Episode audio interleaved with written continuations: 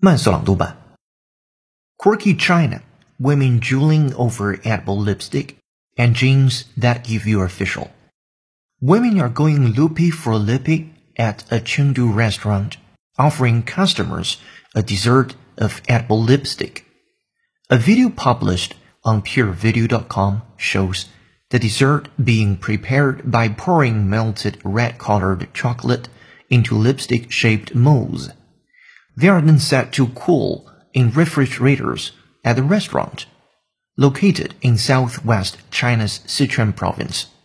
Called Goldie's Fixing Her Makeup, a single dessert is made up of four lipsticks, which retails for 26 yuan and is selling out fast to its female clientele, said the restaurant's owner Xiao Ya.